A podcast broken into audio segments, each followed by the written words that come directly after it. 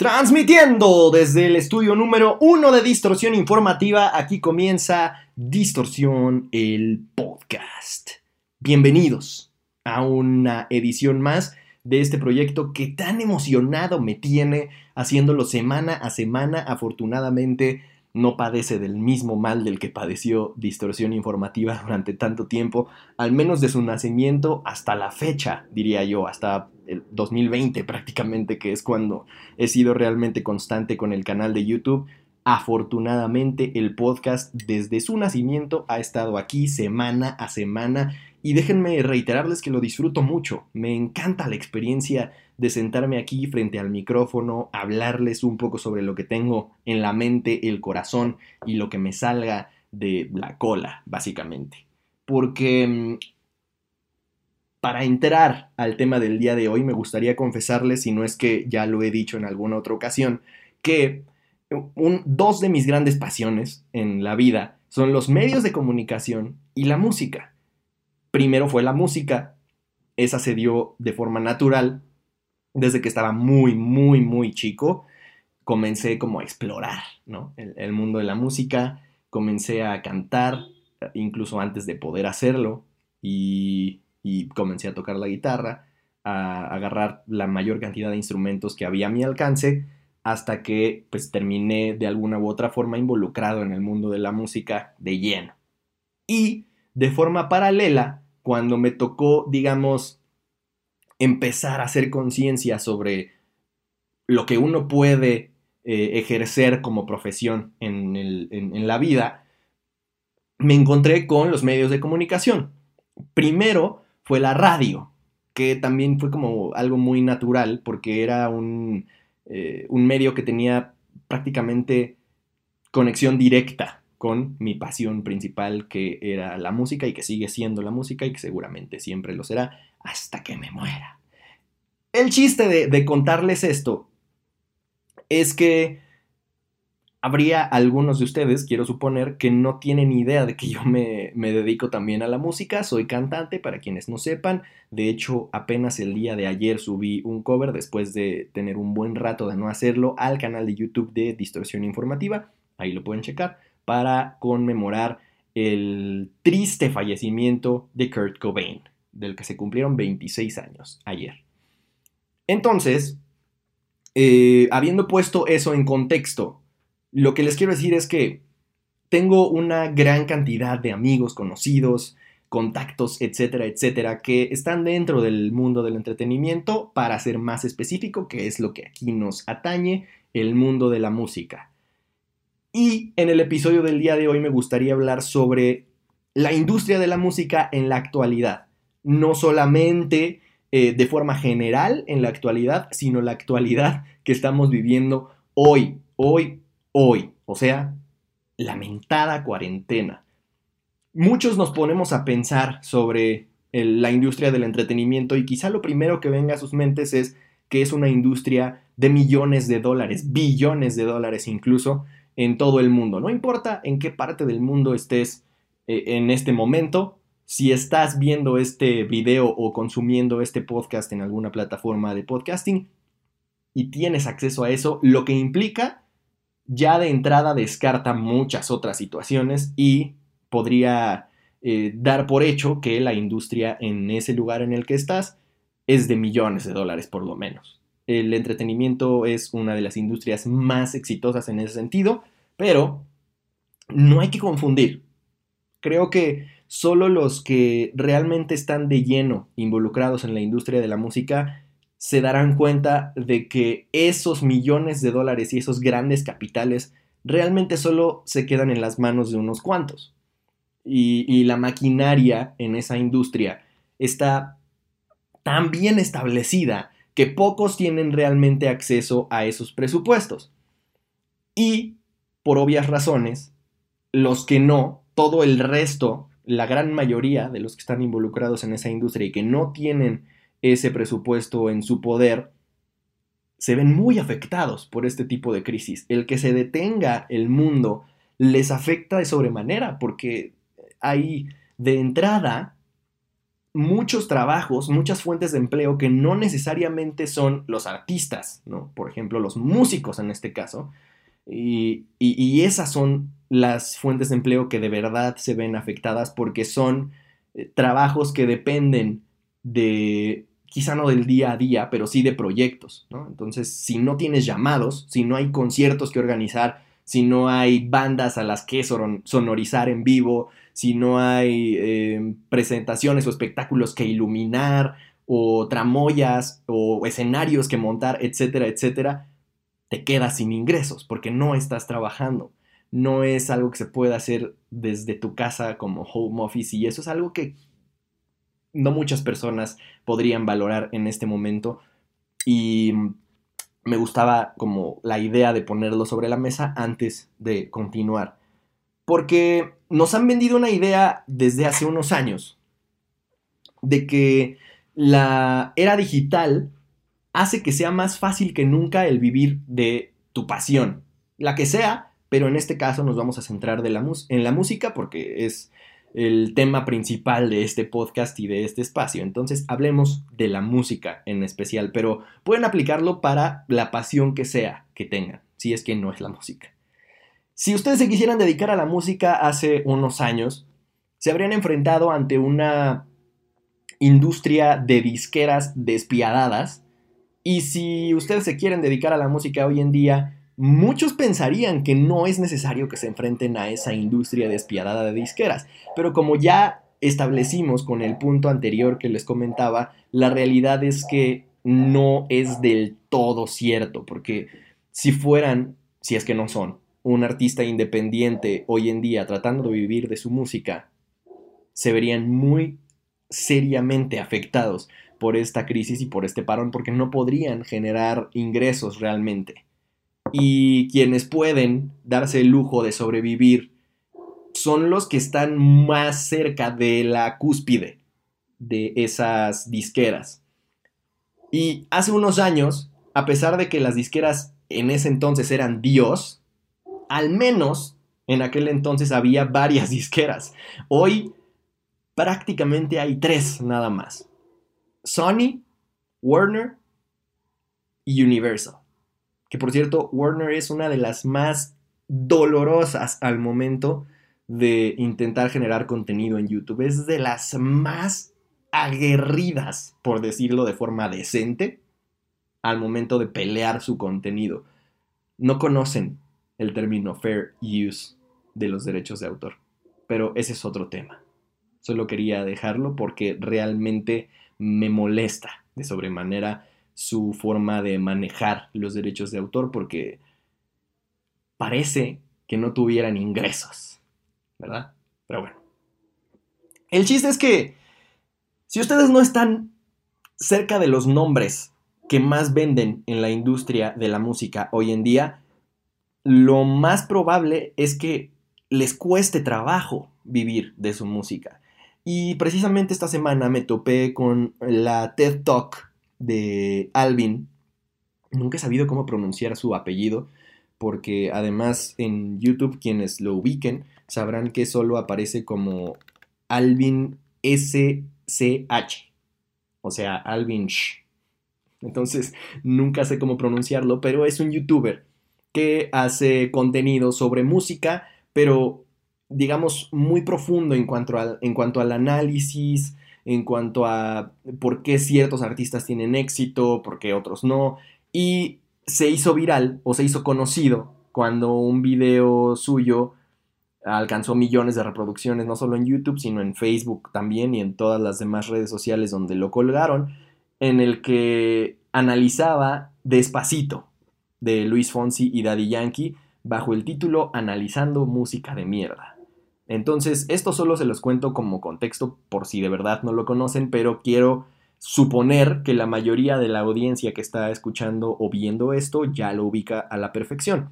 Pues esta semana publicó eh, su TED Talk, que es pues, su conferencia, su plática bajo el, bajo el esquema de TED, que es muy conocida, básicamente TED es quien puso de moda las conferencias como las conocemos actualmente y ya Alvin llegó a ese, a ese aparador, a tener ese, digamos, reflector a su servicio y lo aprovechó, creo, de buena manera, a pesar de que se nota que no es un orador nato y que quizá depende para, para el buen resultado de su, de su contenido de la edición.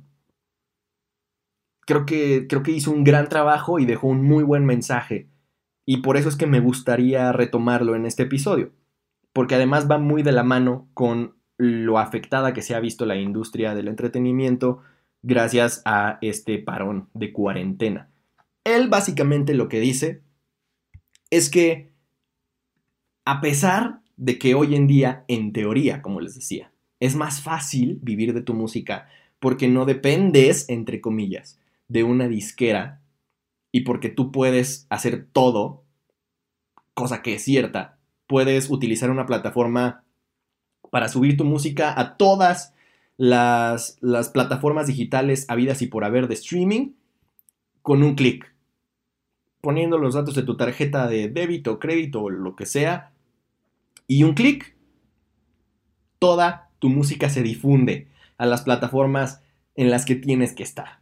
iTunes, Spotify, es así de sencillo realmente. De ahí a que sea fácil que vivas de la música, hay un mundo de diferencia. Y eso es algo que nunca había externado acá en, en, Distorsión y por eso creí que valía mucho la pena retomarlo por todo esto que estamos viviendo y por lo que les platico. Entonces, Alvin hace un punto muy interesante en el que comenta que Spotify, una vez que tú ya subiste tu música a, las plataformas de streaming, únicamente paga entre 0.006 y 0.0084 dólares. Voy a repetir las cifras. 0.006 y 0.0084 dólares. Esa es eh, la cantidad o ese es el rango de eh, dólares que a ti te corresponden por cada reproducción. En el peor de los casos te tocarían 0.006 dólares por play. Supongamos que tienes 10.000 reproducciones. ¿Ustedes creen que si no son un solista al que le caigan el 100% de esas ganancias podrían aspirar a vivir de ello. Ya no hablemos, por supuesto, de si están involucrados eh, con todo un equipo detrás de ustedes o si son una banda de, de bastantes integrantes, pues la cosa se va complicando más, ¿no? Eso es solo como el preámbulo, ¿no? Y después, la idea general de su TED Talk es dar a entender que él no quería ser youtuber, que casi casi eso fue como una oportunidad que se le abrió gracias a ese video que les comentaba.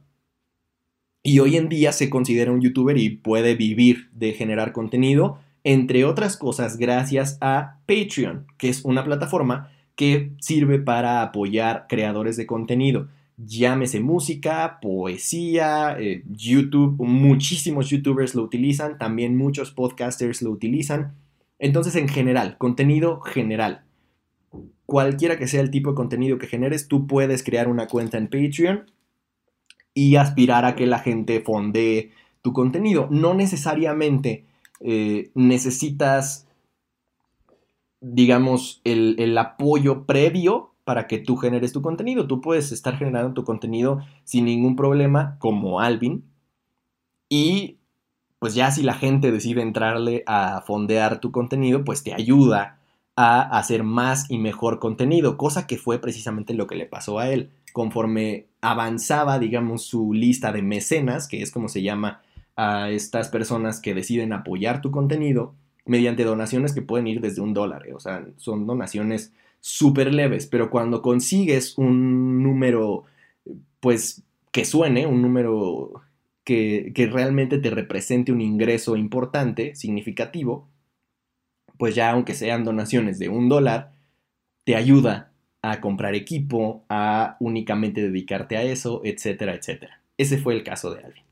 Lo que él dice es que él precisamente tuvo que ver con la creación, aunque sea indirectamente, de Patreon, porque él apoyó al creador de Patreon cuando se dedicaba únicamente a crear su música.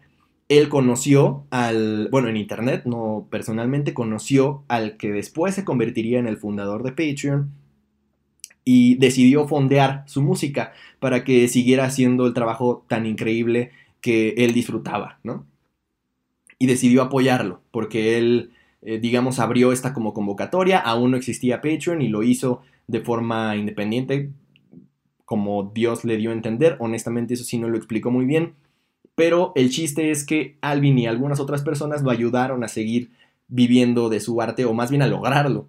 Y después de eso, pues se dio cuenta de que fue un éxito tal el modelo de negocio que se dio a la tarea de aterrizarlo en lo que después se convertiría en Patreon.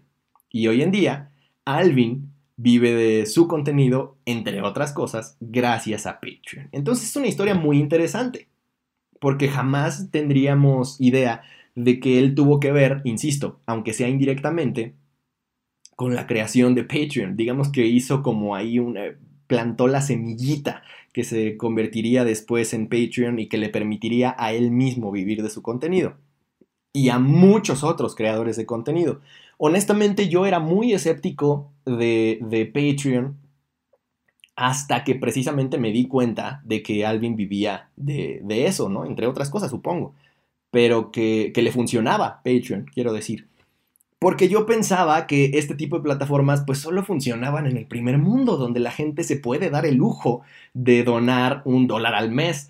Si, si te pones a pensar que, por ejemplo, un dólar al mes son 25 pesos mexicanos, quizá eh, una donación en, una única ocasión no te dolería tanto, pero cuando lo piensas al mes, ya te empieza a sonar y comienzas a quizá cuestionarte si de verdad tienes la disposición de, de ese capital, digamos, para, para poderlo destinar a alguien más, ¿no? Y para pagarle a alguien más para que siga haciendo algo que de todos modos vas a tener aunque no pagues. La realidad es que en la mayoría de los casos es así.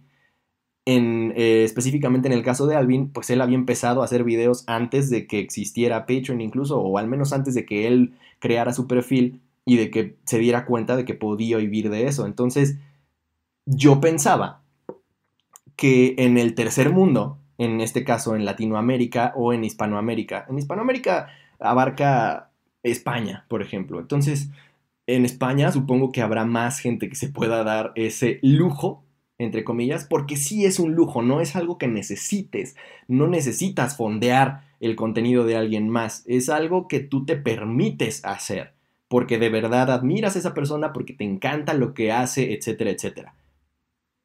Y ahora me doy cuenta de que estaba muy equivocado, de que realmente hay un mercado dispuesto a pagar por contenido y a pagar por el arte de alguien más o a ayudar a esa persona a que viva de lo que le gusta hacer. Y, pues eh, evidentemente que se ha vuelto una opción muy seria Patreon para mí, pero no, no quiero gastar esa bala antes de, de, pues probarme a mí mismo que puedo ser lo suficientemente constante con lo que estoy haciendo y de que mi trabajo, no solamente en contenido, sino en general, es lo suficientemente bien recibido como para que pueda no pedir, pero por lo menos poner sobre la mesa la posibilidad de que alguien fonde lo que hago.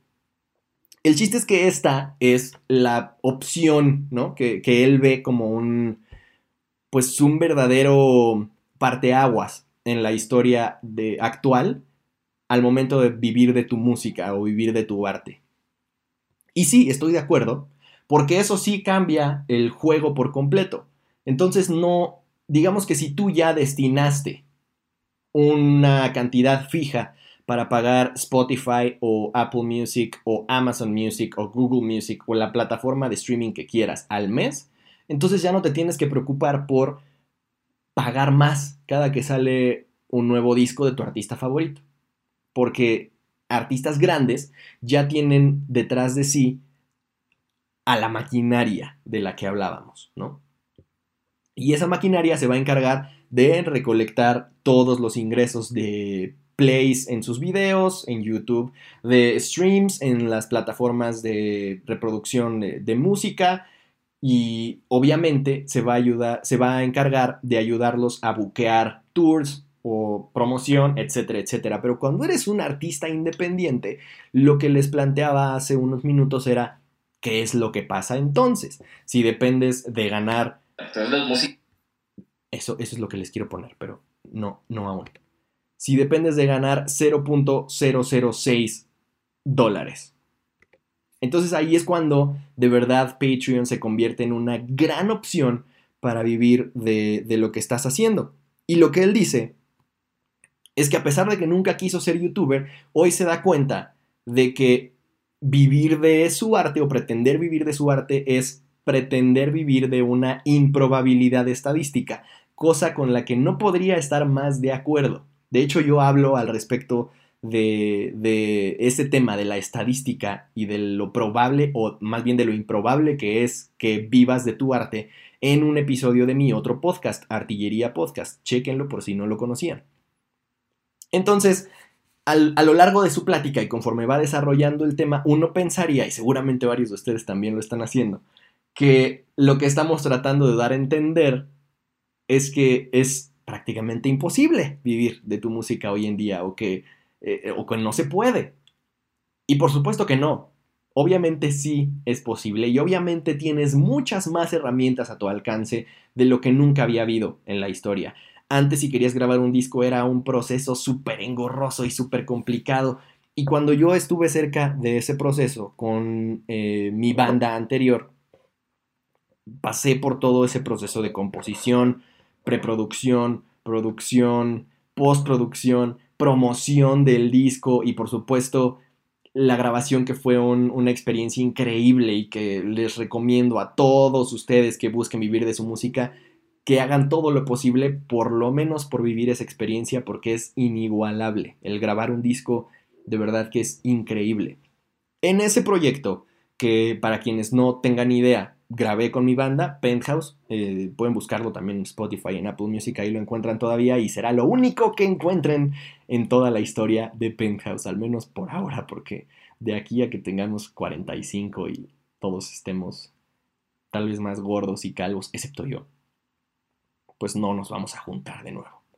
Pero sí eh, sigo en el mundo de la música. Entonces, para ir como redondeando todo esto, el, estar tan cerca del mundo de la música y el ser parte de, esa industria me ha permitido darme cuenta de que no todo es lo que, lo que parece. Y uno pensaría que la industria de la música la tiene muy fácil para sobrevivir a este tipo de crisis y la realidad es que no, son muy pocos los que están lo suficientemente cerca del nivel más alto como para que realmente la cascada les permita que les caiga o que les salpique una buena cantidad de esos millones de dólares que tienen en presupuesto las grandes corporaciones de la industria. El resto, mientras más abajo estés en la escala alimenticia, menos te toca. Y cuando eres un artista independiente que busca vivir de su propia música, que hace todo por su cuenta, que tú solo eres tu community manager, tu promotor, tu productor, tu booker, tu RP, etcétera, etcétera, las cosas se complican muchísimo más porque prácticamente dependes de tus shows en vivo. Y eso es otro de los temas que comenta Alvin en su, en su TED Talk. Dice entonces, si vemos las cantidades que paga Spotify por una reproducción, nos daríamos cuenta de que eh, la única opción es vivir de tus shows. Pero para hacerlo tendrías que dar un montón de shows. Cosa que es cierta. Si no te presentas, no tendrías ingresos realmente considerables o no aspirarías a tenerlos como para vivir de ello. Porque ya establecimos que de streams no vas a vivir a menos de que una canción se te haga viral y reviente con todo y tenga millones de plays, entonces en ese caso, si se logra mantener durante un buen rato, puede que, que, aspires a tener un buen ingreso mensual. Pero en el momento en el que empiece a pasar de moda, si es que se puso de moda, otra vez te irías en picada y dependerías de sacar una nueva canción o de nuevo de los shows. Y cuando eres un artista independiente es muy difícil que una canción tuya reviente de esa forma, salvo contadas excepciones. Y si dependes de tus shows, eso implica que no solamente vas a hacer todos los puestos que ya mencioné, sino que también te vas a tener que encargar de agendarte una gira, por ejemplo, de ir a presentarte y de llenar los conciertos que agendes, porque si no los llenas no cobras. No es lo mismo ah, lograr que eh, ciertos espacios o ciertos venues te den, eh, te den chance de ir a tocar y otra muy distinta es que lo llenes y que de verdad lo que, lo que puedas generar en cuanto a dinero de, llenar ese recinto se quede en, en, tu bolsillo, ¿no? Entonces, a lo que llega toda la plática de Alvin es a que si no puedes o si es insostenible tener eh, una gira o una serie de conciertos que sean tu única fuente de ingreso, entonces viene lo siguiente. Que bueno, entonces los músicos tendrán que hacer dinero de los conciertos, ¿no? Pero para hacer dinero de los conciertos hay que hacer un montón de conciertos. O sea que toca irse de gira por muchísimas ciudades. Y la realidad es que irse de gira es carísimo, súper caro. De hecho, se estima que solamente los artistas que están en el top de los 40 más escuchados pueden hacer dinero de las giras. Lo que significa que el resto de los mortales tienen que sentirse afortunados si su gira no los dejó en una bancarrota absoluta. Y eso evidentemente suena aún más preocupante y aún más fatalista que lo que ya hemos comentado. Pero insisto, todo esto va a un tema en el que no estamos tratando de eh, estamos como si estuviéramos hablando en, en, conjunto, Alvin y yo en equipo, ¿no? Simplemente estoy, digamos, dándole una respuesta a lo que él planteó en su gran TED Talk y dándole continuidad porque me parece un tema muy interesante. Lo que estoy tratando de hacer aquí no es, digamos, desalentarlos o terminar de, de decirles por qué no deberían de esperar vivir de su arte o de su música, sino que deberían tener muy claro cuál es la realidad a qué se están enfrentando cuando intentan hacerlo, porque la conclusión de Alvin es que prácticamente lo que nos queda por hacer es entender qué arte es el que queremos que viva en el mundo. Y cuando, cuando tomamos esa decisión, sabemos entonces a qué tipo de artistas o a qué tipo de creadores de contenido en general queremos apoyar. Porque la frase con la que cierra es que pagar por arte es crear arte. Básicamente, se resume a que si tú no pudieras vivir de tu arte, entonces paga por el arte que te gustaría hacer o por el arte que te gustaría que tuviera éxito. Y se vuelve un círculo no vicioso, sino virtuoso.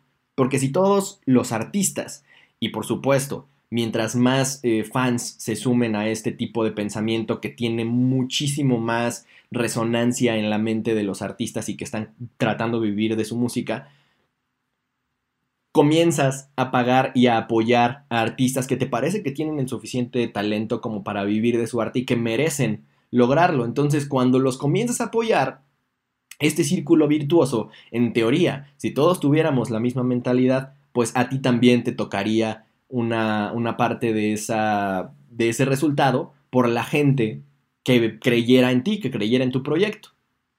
Y se vuelve más fácil o más rentable que algunos te apoyen a ti, algunos otros apoyen a otro, y así, y así. Evidentemente, mientras más gente te siga y mientras más gente le guste lo que haces, más apoyo tendrías y así tendrías un mejor panorama, por así decirlo. Porque no está diciendo con esta frase que, no, que, tú tendrías que renunciar a tu propio arte, sino que tendrías que darte cuenta de qué tan improbable es que consigas vivir de tu música. Entendiendo lo improbable que es, entonces te das cuenta de que hay formas de, digamos, estimular esta industria. Y cuando yo hago mi podcast de artillería, lo que digo es siempre tienes que cotejar tu arte con la realidad y ponerlo a prueba con la realidad. Ahí es cuando te das cuenta de si de verdad hay gente que lo apoyaría y pagaría por él.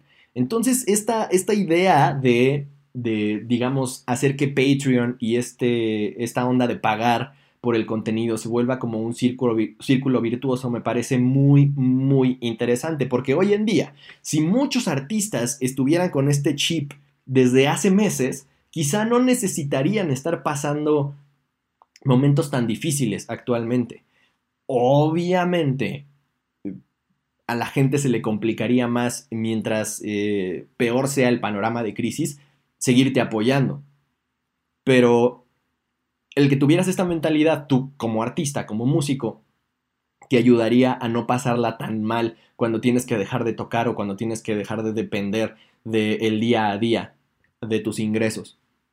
Entonces me parece una idea muy, muy interesante y que creo que vale la pena por lo menos analizar y poner sobre la mesa porque, insisto, creo que nos han vendido una idea de que hoy en día nada más porque existe ya la facilidad de distribución es muy fácil, pero la realidad es que eso también ha aumentado la competencia, ha aumentado la cantidad de propuestas que están ahí todos los días y se los digo como alguien que está a punto de sacar un nuevo proyecto musical. No es algo que, que me encante decir, o, y vuelvo a lo mismo, mucho menos es para desilusionarlos ni nada, sino es para que tengamos un mejor contexto de cómo está la industria allá afuera. Sí, la era digital facilita muchas cosas, pero también están las adversidades de hoy en día.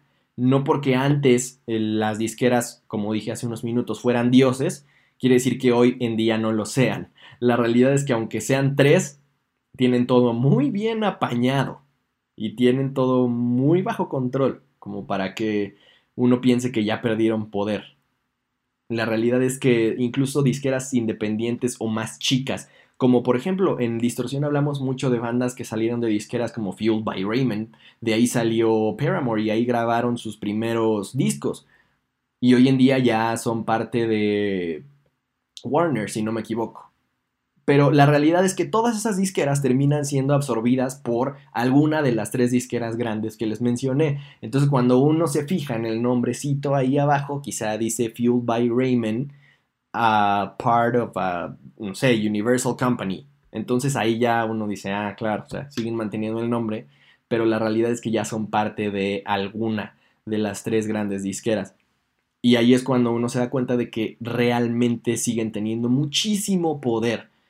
Basta con subir o tratar de subir un video a YouTube y darse cuenta de qué tan fácil te bloquean por, por contenido que tiene copyright. Y, y son las disqueras quienes lo hacen, amigos, no son los artistas. De hecho, a ellos seguramente les gustaría que hubiera más difusión en lugar de que bloquearan ese contenido, pero a las disqueras no les conviene perderse esos centavos de dólar de cada play porque reciben tantos centavos de dólar que por eso pueden seguir siendo millonarios.